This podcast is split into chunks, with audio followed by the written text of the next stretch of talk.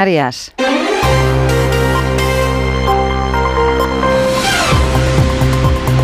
Noticias en Onda Cero. Buenas tardes. Se confirman los peores augurios. El primer ministro de Israel, Benjamín Netanyahu, anuncia un plan para ampliar su ofensiva a Rafah. Tiene listo un plan ofensivo sobre aquella ciudad en la que se concentran más de un millón de evacuados. Asunción Salvador. Según un comunicado difundido por la oficina del primer ministro, Netanyahu ha dado esa orden al ejército de que le traslade los detalles para poner en marcha la operación con la que derrotar definitivamente a los efectivos de Hamas que, según su versión, todavía operan en Rafah. Por otro lado, el primer ministro pretende que se evacúe a la población de ese enclave, el más al sur de la franja, que hace frontera con Egipto, un país que desde el principio de esta crisis se ha negado a acoger refugiados gazatíes de forma masiva. Estados Unidos, por su parte, ha advertido a Israel de que está yendo demasiado lejos en Gaza, pero Netanyahu ha respondido que no se puede ganar la guerra contra Hamas si no se elimina definitivamente a todos sus comandos. Los agricultores de Navarra se comprometen a suavizar sus movilizaciones y aligerar Pamplona de tractores. Compromiso asumido tras una reunión reunión con el gobierno de Chivite que les ha prometido mejoras fiscales. Onda Cero Pamplona, Jorge Tirapu. Durante tres horas y media se han reunido los sindicatos agrarios representantes de las tractoradas y Ejecutivo Navarro, encuentro que se va a volver a celebrar la próxima semana y en el que ya ha habido un primer avance. Los tractores abandonan a estas horas las calles de Pamplona, bloqueada durante todo el día y seguirán movilizándose por el resto de Navarra. Salva Moreno, portavoz de los agricultores. En el, en el resto de la comunidad vamos a seguir con las manifestaciones porque aquí hemos conseguido una pequeña batalla que es las competencias de Gobierno de Navarra, pero las competencias a nivel nacional y comunitario tenemos que seguir reivindicándolas. El Gobierno se compromete a poner en marcha medidas de discriminación positiva en el ámbito fiscal con la retroactividad a 1 de enero de 2024. El ministro de Interior, Fernando Grande Marlasca, ha asegurado que no le constan permisos para que los agricultores se manifiesten en Madrid.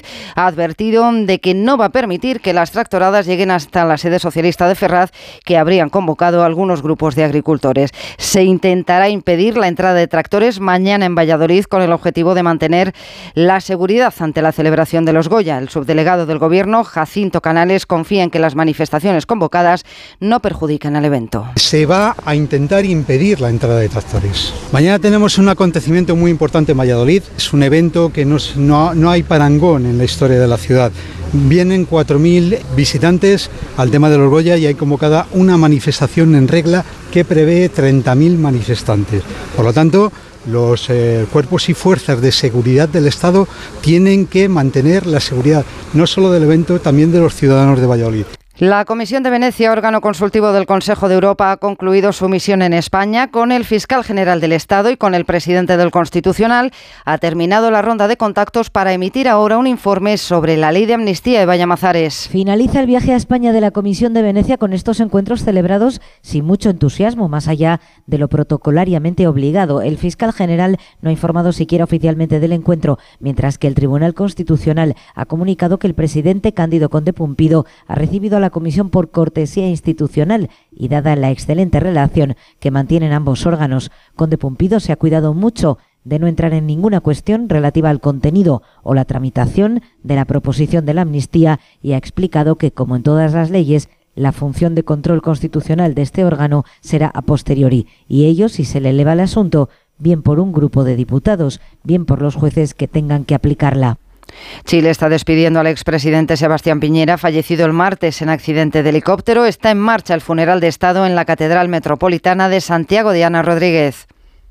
Una vez finalizada la misa, los restos de Sebastián Piñera serán trasladados al cementerio del Parque del Recuerdo en un cortejo fúnebre, no sin antes pasar frente a la moneda, donde la Guardia de Palacio y el presidente de la República le rendirán homenaje. Antes, el presidente del Senado, Juan Antonio Coloma, le recordaba como una persona comprometida con el pueblo que llega al cielo por la puerta grande. Y con esa fuerza moral que solo nace de la gratitud de millones de chilenos y chilenas, que el presidente Piñera hace hoy su entrada por la puerta ancha de la historia grande de Chile. Funeral de Estado que comenzaba con una gran ovación y con la entonación del himno nacional en la antigua sede del Congreso.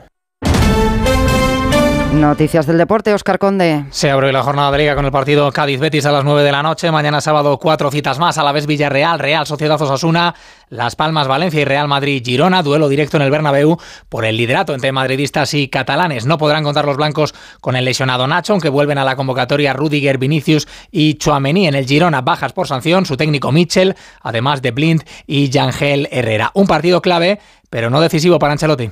Obviamente que gana mañana toma ventaja, pero la liga sigue siendo muy larga. Creo que el partido de mañana no va a decidir nada. No creo que la liga se decide mañana, pase lo que pase. La liga se va a decidir más adelante. Yo creo que los dos, antes llegamos a los 80 puntos, antes nos acercamos a ganar. Ya el domingo el Barcelona recibirá al Granada. Se invitó Roque a desestimado apelación el recurso por el brasileño, un conjunto blaugrana que deberá pagar una multa de 23 millones de euros por el IRPF derivado del pago a los agentes de los futbolistas entre los años 2012 y 2015, aunque ya han anunciado que van a recurrir ante el Tribunal Supremo. Además, se abrió la jornada en segunda con el Levante Leganés. Conocemos también ya las semifinales de la Copa de la Reina tras el sorteo celebrado hoy, Atlético de Bilbao Barcelona y Atlético de Madrid Real Sociedad. Y en baloncesto en juego hasta ahora el segundo partido de la selección femenina en el preolímpico ante Canadá Partido en el segundo cuarto, dominan de momento las españolas y tenemos hoy también cita en la Euroliga para el Barcelona que recibe al Alba Berlín. Más noticias en Onda Cero a las 5.